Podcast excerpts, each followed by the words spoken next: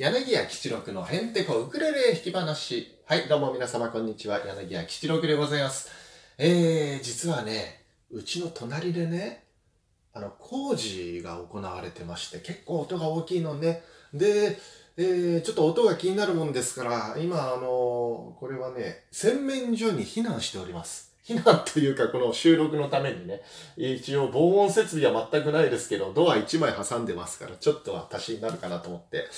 いやー、あのこかえってこっちの方が音がいいかもわかんないですね。うん、この反響して。1畳ぐらいスペース、それぐらいしかないんですけども。ええあの昨日配信したばっかですよ、第6回目。で、今日が第7回目でしょ。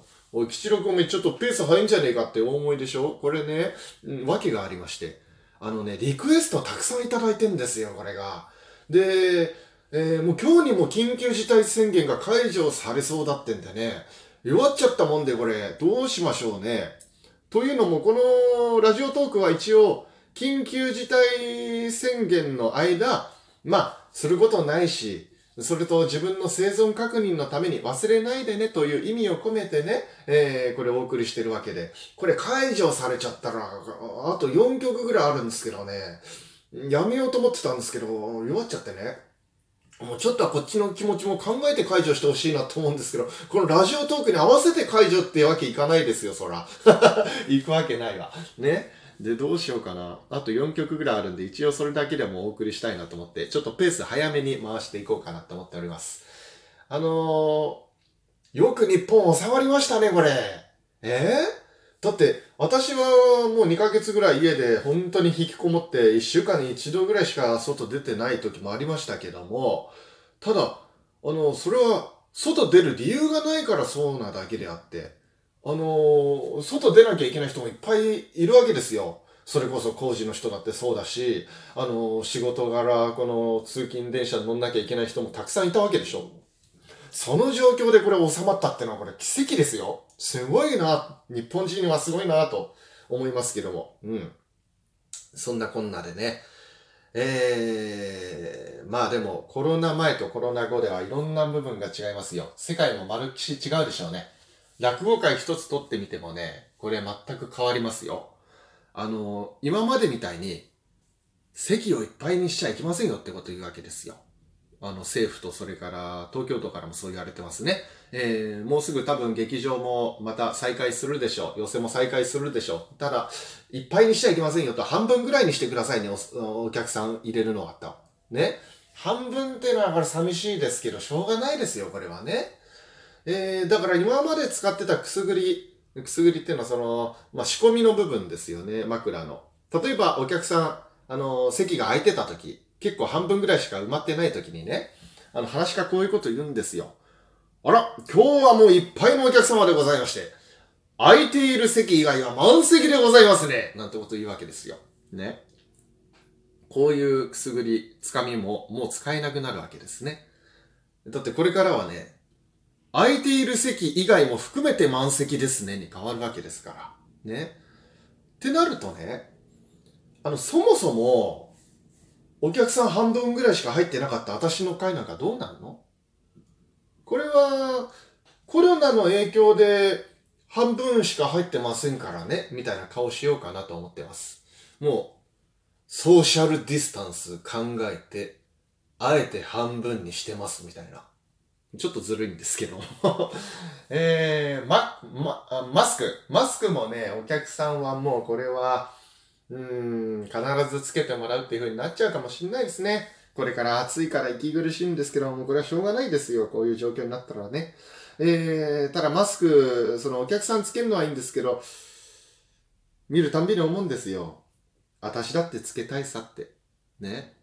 えー、ただこれね、話し家はマスクするわけにいかないですから。だから、この透明なマスクをちょっと開発していただければ私買いますけどもね。で、このマスクしてるかしてないかわかんないみたいな、でもちゃんと効果のあるマスクがあれば、それをしたまま講座上がるのもありかなと。いや、冗談じゃなくそういうことも考えていかなきゃいけないんですよ。だから、あの、うちの、私のやってる落語会なんて、ほんと狭いところやってますから、一番前のお客さんと1メートルもないみたいな、そういうことあるんですよ、本当なので、これからはね、新しい落語会ってのを考えるわけですよ。あの、講座の一番前にアクリル板を置きましてね。で、小さい穴をたくさん開けまして、で、えー、しぶきがかからないように。でも、声は届くようにって、そういうふうに考えなきゃいけないですね。もう安心安全にお客さんが落語鑑賞できる環境というのを整えると。ただこれは落語鑑賞なのか、面会なのかよくわかんないですね、これじゃあ。寄席行ってんだか、刑務所来たんだかよくわからないという、そういう状況になりますが、これはもう仕方がないですよ。はい。やりたい会たくさんあるんですよね。えー、今ね、中止になった会、えー、これはね、僕が武蔵小山でやってる勉強会ですね、アゲイン寄せというのがあるんですが、これはね、もう2回連続で中止になっちゃったんで、次回も未定にしました。うん、中止になったらお客さんにも申し訳ないということで、ただすぐやりたいんですよ。ここのね、マスターが面白い方で、で、すごくあの落語も好きだし、あと音楽も好きなんですね。で、大竹栄一さんなんか好きでね、私もその大竹栄一さんの CD そこで借りて教わったんですけども、一緒にね、マスターと弾き語りしたいんですよ。落語じゃねえのかよって話なんですけど、もちろん落語をたっぷりやった後にね、えー、聞いていただきたいんですよ。あとね、一石二鳥の夜という会が、これは神田連着亭で開催しております。毎月やってんですよ、これは。三遊亭健太郎くんという後輩がいまして、その子と一緒に毎月、お届けしてる、落語会。一石二鳥の夜。これは二人で一席ずつ長いのやるってんで、まあ、トーク挟んで、うん、1時間半ぐらいですかね、2人で。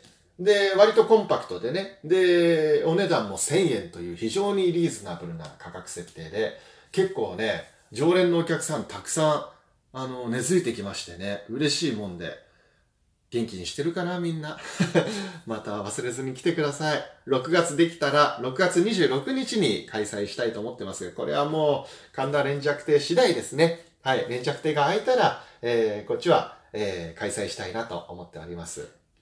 で、この一石二鳥の夜のチラシを作ってくださってるデザイナーさんが、私のお友達で渡辺美和さんという女性の方なんですが、非常にセンスがいいんですよ、この方。あの、綺麗なチラシ作るんですよね、キュートな。で、すごく評判が良くてね、いろんな落語会作ってくれてるんですけども、もう勝手にチーム吉六だと思ってます。チーム吉六の仲間だと思っておりますが、結構ね、いろんな人に紹介して、落語会のチラシなんかも結構作ってますよ。でね、見ればね、もう一つ、一目でわかります。あ、これ美和さんのデザインだなって。うん。別にそんな奇抜なデザインとかじゃないんですけど、なんかちょっと特徴があって、やっぱ可愛らしい、あの、チラシが多いですね。で、そのミワさんの今回はリクエストで、デイドリームビリーバー。これ、清志郎さんが母親に捧げるために歌詞を書いたそうですね。洋楽を日本語訳に直して、それで自分で歌詞を付け足したみたいなことをウィキペディアに載ってましたが、はい。大変に可愛らしい曲ですね、この曲も。それでは聴いていただきましょう。デイ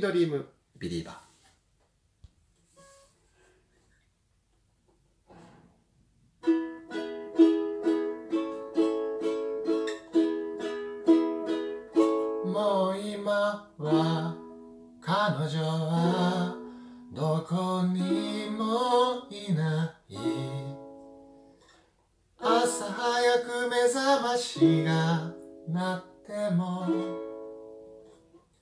そいつも彼女と暮らしてきたよ喧嘩したり仲直りしたり。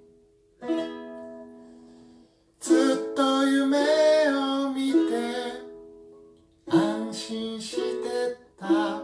僕はデイドリームビリバーソンで彼女は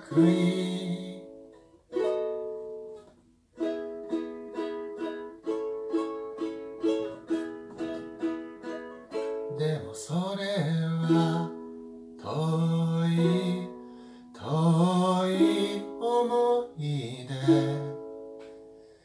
日が暮れてテーブルに座ってもああ今は彼女写真の中で優しい目で僕に微笑む。ずっと夢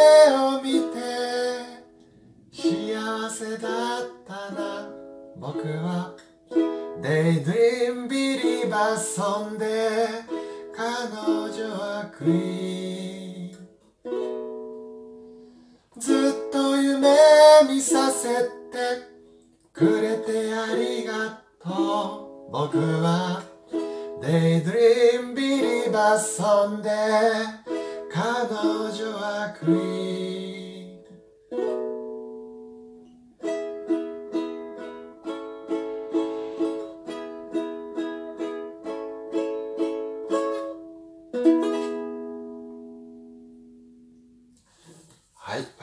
ました。